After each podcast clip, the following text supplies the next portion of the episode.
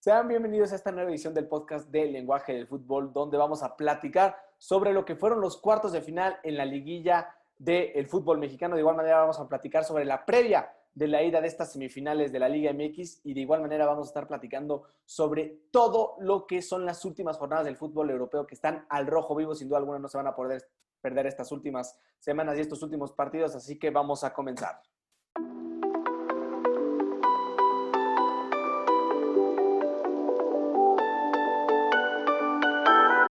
Ahora sí iniciamos y vamos a empezar a platicar sobre lo que fueron estos cuartos de final espectaculares en la Liga MX, iniciando con el partido entre el Puebla y el Atlas. Sí, puros partidazos, como dicen. Esta, nadie esperaba ver esta liguilla, nos está sorprendiendo. La Champions se está quedando corta con lo que estamos viendo ahorita en la Liga MX. Empezamos contra el Puebla, contra el Atlas, donde el conjunto de los rojinegros logró sacar la ventaja en el Jalisco y el Puebla solo necesitaba un gol, que ya que con ese tanto por posición en la tabla avanzaba. Un partido muy cerrado. Empezó el Atlas muy bien y al final el Puebla con un autogol de, Santa María logró, logró meter ese tanto y ya está en la siguiente fase. Es increíble, como dijiste, la Liga MX, la liguilla le está ganando a la Champions League. Han sido partidos mucho más emocionantes, mucho más entretenidos y bueno, claramente no es el mismo nivel de fútbol, pero el espectáculo ha estado al 100%. Es increíble lo, que nos regalaron en los cuatro partidos porque todos se definieron en los últimos 20 minutos. Es increíble lo que se vio, como decías, Puebla Atlas, 1 por 0 lo ganó el Atlas en la ida con un gol del fuera de lugar, que ya vamos a hablar un poquito más sobre la polémica que ha habido en el bar en estos partidos, también horroroso lo del arbitraje, pero bueno, el Atlas ganó 1-0 la ida y en la vuelta, como decías, con un autogol ahí en un centro, muy mala suerte por parte de Santa María que se termina anotando el autogol y el Atlas ya no pudo hacer nada para poder meter otro tanto y así se acabó el partido. El Atlas no aprovechó, tenía la ventaja de que el Puebla no había anotado gol de visitante. Se anotaba uno el Atlas, el Puebla necesitaba tres. Se decidieron echar para atrás, terminaron pagando el precio y el Puebla que sigue soñando y ya se mete en semifinales, el tercer lugar del torneo y ahora le va a tocar enfrentarse al Santos en semifinales, veremos qué es lo que termina pasando. Sí, de aplaudir esto que, que logró hacer el Arcamón con el Puebla. Nadie esperaba que este equipo pudiera llegar tan lejos y que ahora después de, si no me equivoco, 11 años, 7 años por ahí, eh, regresa a una semifinal del fútbol mexicano, es de aplaudir. No va a ser un equipo fácil ya que prácticamente no tiene nada que perder, se va a jugar todo en estos partidos y veremos qué, qué partidazo nos regalan contra Santos. Va a ser un muy buen partido, sin duda alguna. También tuvimos otro partidazo ahí en los cuartos de final, Cruz Azul Toluca, Cruz Azul que ahora le jugó al revés. Ahora la Cruz Azuló, el equipo del Toluca podríamos llamarlo de esta manera, la ida la se la llevó el Toluca 2 a 1 y fueron 1 a 1 el Cruz Azul Toluca durante todo el partido en la vuelta y al minuto 80 apareció un penal milagroso provocado por Luis Romo y el cabecita que no la falló, no perdonó, terminó anotando este gol, con eso el Cruz Azul se metía por diferencia de la tabla, ahora sí que el Cruz Azul hizo valer su primer lugar, con eso se estaba metiendo ya finalmente Santi Jiménez en un contragolpe, anotó el tercer gol, ya con eso dejando muerto al Toluca y la máquina que da la sorpresa en el Azteca, remonta en los últimos 10 minutos del partido y se mete a semifinales. Otro partidazo, completamente de acuerdo. Se sentían los nervios de Cruz Azul. Se alejaba esa posibilidad de, después de tan buen torneo, llegar con esa desventaja al Azteca. Se veía difícil. Al principio vimos a Corona bastante nervioso con el árbitro, que tuvo por ahí una discusión también medio polémica. Se notaban los, los nerviosismos en la afición. Angulo adelantó en los primeros minutos y parecía que todo iba a venir bien pero iba a llegar Rubens, que hay que admitirlo, es un genio, es un crack jugando con ese pase de tres dedos y Angulo que, que marcaba el gol para Toluca y se le venía encima al Cruz Azul. Estuvo encima prácticamente todo el partido. El segundo tiempo fue bastante difícil para la máquina. Los primeros minutos no se le veía idea. Y hay que aplaudir también a Reynoso que echó toda la carne al asador, literal. Metió a Misael, metió a Santi, metió a Yotun, metió de todo. Hizo todo para ganar y al final una genialidad de Misael Domínguez con un taconazo, como dices, que provoca el penal sobre Luis Romo. Y la máquina que seguramente vamos a ver atacar en semifinales, pero y que se que pinta como el gran favorito, pero hablando de Cruz Azul no, no puedes decir eso. No, ya no se puede hablar, ya tenemos tantas anécdotas, tantas situaciones que a pesar de que sean el favorito, mm, sabemos que pues bueno, siempre puede pasar cualquier otra cosa con, con esta queridísima máquina del Cruz Azul. Y como dices, el Cruz Azul se jugó con todo, terminó arriesgando y terminó ganando ante un Toluca que también jugó a la defensa. Y también quiero resaltar lo de Rubén Zambuesa, es espectacular. Capitán del Toluca, a sus 37 años, un jugador que al minuto 90 regresó eh, para defender el último gol de Santi Jiménez, fue el que se le terminó barriendo atrás, un tipo de 37 años, probablemente el más viejo de toda la plantilla, que al minuto 90 es increíble. La verdad, la calidad que tiene, la técnica, la garra.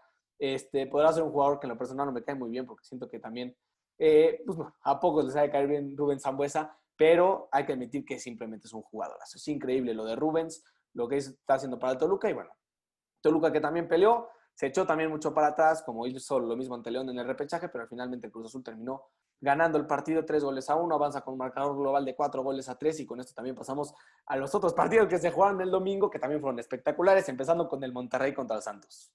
Sí, un partido que, que en la ida los de la comarca lograron sacar la ventaja.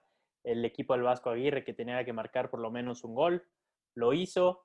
Eh, llevaba bien el partido, por ahí algunas igual polémica del VAR, como siempre, pero y al final logró marcar ese tanto y en los últimos minutos del Santo, prácticamente en los últimos tres minutos del partido, logró matar el tanto que, que, los, que los mete a semifinales. También un completamente fracaso del equipo del Vasco Aguirre, que siendo la plantilla más cara del fútbol mexicano que no pueda llegar a semifinales, pues sí es de, de, criticar bastante. No, y lo que le pagaban al Vasco Aguirre con ese contrato millonario que llegó a México, viniendo a hacer una muy buena temporada con el Leganés, llega a hacer esto con el Monterrey, la verdad, una decepción total. Y la verdad aquí me parece que el fútbol en general ganó porque los equipos que se salieron a defender, porque es lo que hizo el Monterrey, es lo que hizo el Toluca y es lo que hizo el Atlas, también en el caso del Pachuca, pero finalmente el América no pudo hacer la remontada, pero los otros tres equipos salieron a defenderse, salieron a aguantar el marcador y finalmente los equipos que propusieron, los que estuvieron intentando, los que estuvieron creando, fueron los que terminaron ganando los partidos, que no siempre se ve esto en la liguilla, que es algo de los aspectos injustos que me parece que equipos que hacen muy buena temporada regular terminan perdiendo de estas maneras injustas en liguilla, pero aún así eh, me parece que bueno, los equipos que se vieron con más iniciativa fueron los que merecidamente se sacaron las victorias, como vimos el Santos con un gol con mucha suerte, un rebote en el área que terminó empujando eh, un futbolista del Santos para meter el gol del Gane. Y la verdad, pues me parece merecido lo del Santos, que también va a ser sin duda alguna un rival bastante complicado para el pueblo en las semifinales. Y también con esto pasamos a hablar del partido entre el América y el Pachuca, que fue un partido con demasiadas emociones. Fue increíble este partido. Yo creo que todo México lo disfrutó. Fue, la verdad, un partidazo. Sí, bueno, primero que nada mencionar que se hizo cierta justicia, ¿no? A partir de lo, injusto que es el repechaje, que en las semifinales estamos viendo equipos que, que, estarían dentro de los primeros ocho, que es de lo que normalmente vemos. Bueno, y como dices, otro partidazo. Yo creo que uno de los mejores partidos que he visto en los últimos años. Sabíamos que la América regresaba con, con, esa, con esa desventaja de 3 a 1 por haber perdido en el Hidalgo. Pachuca en los primeros minutos con una barbaridad de, del hermano de Renato Ibaria, de Romario. Me parece que se lleva muy bien ese, ese primer tanto y el América que bueno, el primer gol con un penal polémico, otra vez como siempre, que una pelota que le pega al burrito Hernández en el hombro y se termina marcando penal, que no era mi parecer, y empezó la remontada del América, metió tres, ya estaba en semifinales, luego Cabral al final con un error de Bruno Valdés brutal, termina, termina dándole un tanto más al Pachuca y al final luego Suárez acercaba más al América, pero no, no le alcanzó al equipo de Solari para remontar. Fue algo increíble. La verdad, el América ahí pesó su grandeza. Ya es compararlo como un equipo del Real Madrid y el Barcelona que sabes que a pesar de que estén perdiendo, faltando 10 minutos, te pueden remontar el partido en dos jugadas. Y eso fue lo que se sentía con el América. A pesar de que el Pachuca metió gol al minuto 4, todos estaban tranquilos porque sabían que el América tenía ese potencial para remontar. Y lo remontaron. Iba ganando 3-1 el partido. Después llegó una mano que quién sabe qué hizo Bruno Valdés. Aventó como portero en ese balón. Hizo lo posible por tocarla con la mano. Se marca el penal, lo mete Cabral. Y ya con eso el América necesitaba dos goles más. Después llegó un golazo de Leo Suárez de tiro libre. Espectacular. Espectacular lo de Leo Suárez. Y ya, finalmente no le dio tiempo a la América para remontar, pero se quedó a nada. Hubieron varias jugadas, un paradón de Ustari al lado del poste después de un cabezazo de la América que, la verdad, esa parada fue lo que le dio el pase al Pachuca a la siguiente ronda. Pero bueno, en general, el América, la verdad que se le aplaudió. Yo no estoy aficionado a la América. Yo también lo de la América, como todos los demás pero la verdad que si tu equipo llega a perder de esa manera, al final se vio, la gente se quedó, aplaudió al América del gran partido que hicieron y la verdad, eh, pues bueno, con eso te, te, vas con la cara en alto después del gran partido que hicieron, cómo pelearon hasta el último minuto y que dieron ese espectaculazo. Yo creo que la verdad toda la afición del América debería estar feliz de, del gran partido que dio su equipo. De acuerdo, completamente aplaudible lo del, lo del América, que termina siendo, hay que decirlo, termina siendo un fracaso porque terminó en segundo lugar de la tabla. O sea, mi gente, que estamos hablando de un fracaso de un equipo que llega a cuartos de final, pero hay que decir que es de los, de los mejores equipos, fue el segundo mejor equipo de, en el torneo y que pudo haber quedado líder por ese, bueno, por el partido contra el Atlas, pero de aplaudir completamente, pelearon, sabemos cómo es el América, que va a pelear siempre estos partidos, que ha remontado muchísimos, pero veremos con qué, con qué termina el, el siguiente torneo y sin duda aplaudir también el trabajo que ha hecho Solari y los jugadores que ha traído y que no va a ser un equipo fácil tampoco de vencer en los próximos torneos. Claramente, tiene un equipo con mucha proyección, muchos futbolistas jóvenes y como dices, es parte de ser el América. El América tiene esa exigencia de siempre llegar a ser eh, campeón o finalista mínimo, siempre ser de los mejores equipos del torneo y pues bueno, por eso se considera como fracaso. De hecho, en la era del Piojo la única vez que no llegó a clasificarse a semifinales lo terminaron sacando del equipo y ahora Solari su primer torneo queda fuera. Pero bueno, ya con esto quedaron los partidos. Cruz Azul, Pachuca, la primera semifinal, la cual se va a jugar el miércoles a las 8.30 de la tarde y el sábado a las 8 de la noche en el Estadio Azteca. Y por otro lado tendremos el Puebla contra el Santos, el cual se va a jugar la ida el jueves a las 9 de la noche y el domingo a las 7. Dos partidazos completamente. El Cruz Azul que no la va a tener nada fácil contra el Pachuca, que trae justamente este equipo de los Tuzos, trae el nombre de Mata Gigantes. Hay que considerar que en Liguilla ya sacó a Chivas y ya sacó a América. Entonces Cruz Azul no lo va a tener nada fácil. Sin duda alguna el partido en el Hidalgo va a ser clave para la máquina. Tiene que marcar por lo menos, bueno, sería importante que marcara algún que otro gol de visitante. El Pachuca que va a buscar todo en casa como lo hizo contra el América. Y el otro partidazo, Puebla contra Santos. Yo creo que un partido más parejo. El Puebla ya lo dijimos que prácticamente no, no tiene nada que perder. El Santos que cerró con ciertas dudas el torneo, pero se ha mostrado muy firme en esta liguilla. A ver qué, qué nos espera de estos partidazos. Sin duda alguna van a ser dos partidos cerradísimos, como se vio Primero en el Puebla Santos, que quedaron 0-0 en la última jornada. Ahí se jugaban el boleto directo a los cuartos de final. Terminó empatando el Puebla, con eso avanzó el conjunto camotero a estos, a estos cuartos de final de manera directa. Pero bueno, el Santos finalmente no tuvo problema, derrotó 5-0 al, al Querétaro en el repechaje. Entonces, facilito, no les costó mucho ese, ese empate del Puebla, pero bueno, ya es otra cosa en estas semifinales. Probablemente va a ser otro partido muy cerrado, como han sido todos los del Puebla, todos los del Santos. También sin duda alguna veremos algo que se va a definir probablemente hasta los últimos minutos del partido de la vuelta, porque así han sido los partidos eh, de toda esta liga y esperemos que sea lo mismo también con el Cruz Azul Pachuca, entonces otro partido que va a ser cerradísimo. El Santos me parece que trae un poco mejor plantilla y trae más con qué jugar, pero el Puebla, lo que ha hecho el Arcamón en este torneo ha sido también espectacular, entonces la verdad no sabría qué esperar de este encuentro. Y por otro lado, el Cruz Azul contra el Pachuca, el Pachuca eh, viene yo creo que en un momento espectacular, después de ir en último lugar del torneo por quién sabe cuántas jornadas, después de nueve partidos sin conseguir una victoria al inicio del torneo, se metieron, derrotaron al América y ya se enfrentan al mejor equipo de este torneo. Y aquí sabemos que en la liguilla no importa quién haya quedado mejor, sino quién llega mejor. Y el Pachuca llega en un momento espectacular, jugando muy bien y la verdad no se la va a dejar fácil a la máquina, que no se le vio muy bien en estos cuartos de final. Entonces, cualquier cosa puede pasar. Cualquier cosa puede pasar. Esperemos que Cruz Azul sí termine avanzando, mi pon. Pero la cosa está difícil ya con esto. Para estos partidos de ida que se juegan en Pachuca y también se juegan en la comarca lagunera, ¿tú cómo crees que van a terminar quedando?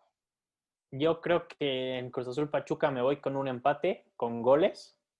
Un 1-1, 2-2. Es importante que Cruz Azul saque esa ventaja y en la comarca lagunera yo creo que el Santos sí puede llegar a sacar una ventaja mínima, pero yo creo que puede sacar una ventaja.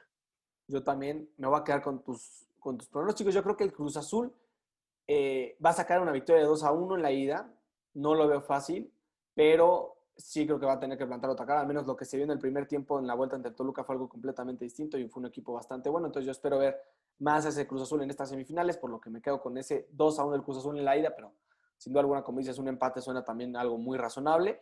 Y por otro lado, eh, yo también voy con que el Santos termina sacando una ventaja mínima en la ida, probablemente un 1 a 0, un 2 a 1, podría ser lo que se dé en este primer partido. Y bueno, ya con eso eh, vamos a pasar rapidísimo a lo que fue la polémica del VAR de estos cuartos de final, que sin duda alguna fue algo que es espectacular, como jugadas tan claras que con solo verlas una vez en la repetición ya te puedes dar cuenta que hubo una, algo mal marcado dentro del terreno de juego y el VAR que no llama a los árbitros a revisar las jugadas. El VAR que jugadas claras que deberían de ser marcadas o anuladas, no, simplemente no hacía nada. Parecía que estaban ahí sin existir, eh, sin existir. O sea, estaban viendo las caricaturas, yo qué sé, estaban viendo otro partido. Increíble lo del VAR. Primero tuvimos fuera de lugar en el partido del Atlas en su gol del primer encuentro, penal mal sancionado a Zambuesa desde mi punto de vista, o polémico. También en la vuelta contra el Cruz Azul, el penal del Cruz Azul también podríamos llamarlo polémico. Una mano que se termina marcando como penal para la América que no era. Una mano que no se termina marcando como penal para Santos Laguna.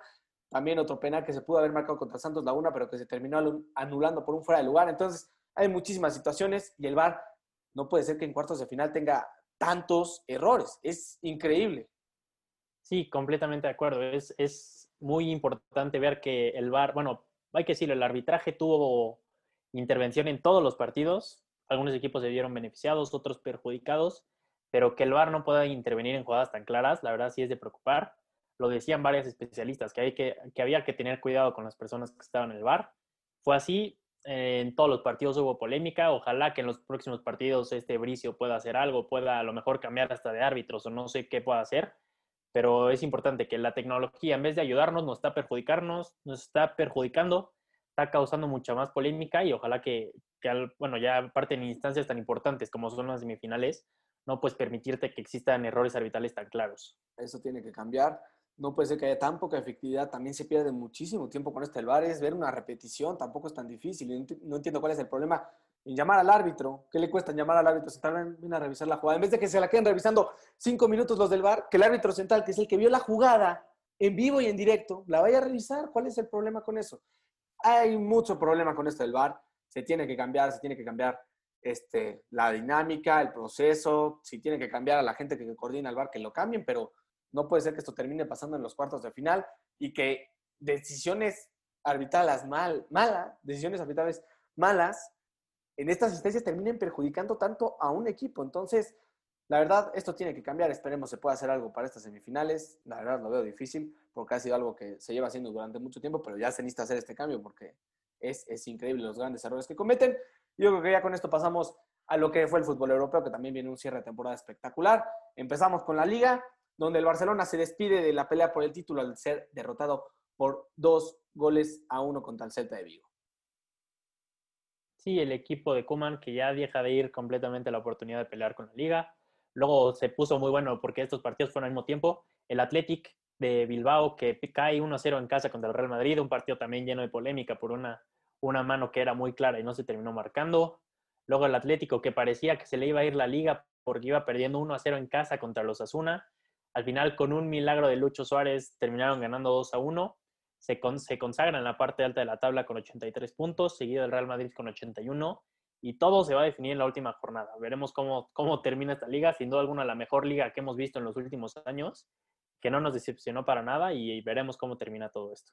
Va a ser algo cerradísimo. Al Atlético Madrid le toca enfrentar al Valladolid, equipo que está peleando por el descenso, y al Madrid le toca enfrentarse al Villarreal equipo que está peleando por la Europa League. Entonces, el siguiente fin de semana, a las 11 de la mañana, ahora Ciudad de México, estaremos viendo estos partidos al mismo tiempo. Ya platicaremos más de esto el viernes. Pero bueno, también en la francesa tenemos un cierre de temporada increíble. El Lille llevaba ventaja de tres puntos sobre el Paris Saint-Germain a falta de dos jornadas. Terminó empatando 0 por 0 ante el San Etienne y el París derrotó 4 por 0 al Stade Reims. Con lo que a falta de una sola jornada, el Lille lleva ventaja de un solo punto ante el París. Entonces, obligadísimo el Lille de ganar para poder coronarse como campeón y así quitarle, bueno, este dominio que llevaba el París en, la liga francesa en los últimos años. Sería, la verdad, una historia increíble ver al conjunto de Lille campeón eh, en esta temporada y ya también con esto pasamos a lo que fue la Premier League.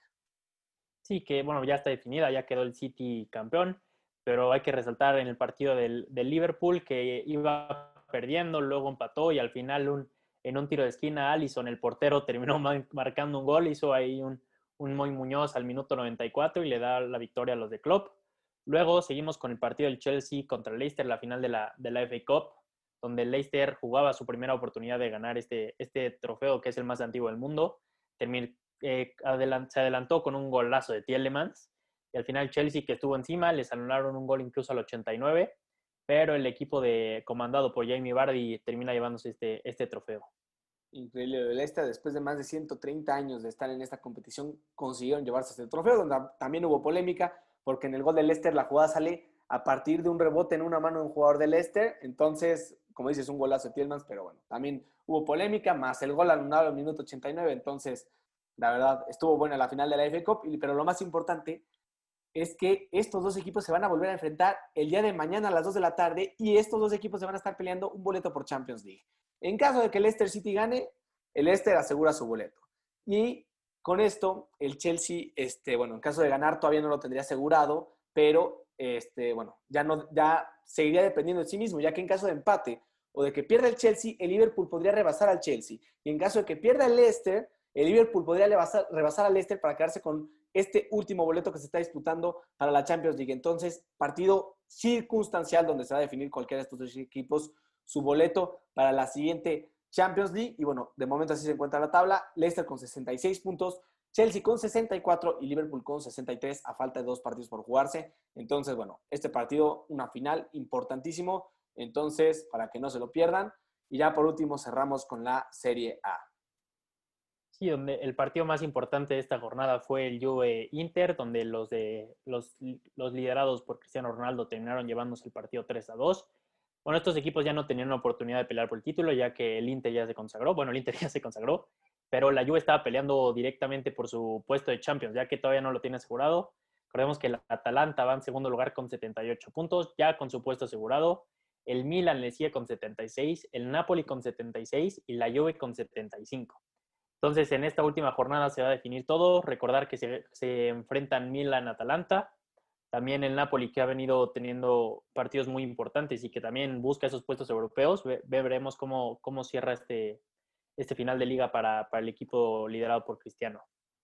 Será un cierre espectacular porque también define si Cristiano se queda en la Juventus para el siguiente año y no, probablemente si no hay Champions, no hay Cristiano. Entonces, Quién sabe qué es lo que pueda pasar en esta última jornada. Le tendrán que pedir un milagro al Atalanta que deje al Milan puntos y también la Juventus que, bueno, consiguió sacar este milagro ante el Inter con un jugador menos. Les, habían empatado al minuto 85 y al 89 le terminaron marcando un penal a la Juventus que Cuadrado terminó anotando. Con eso derrotaron 3 a 2 al conjunto de Conte.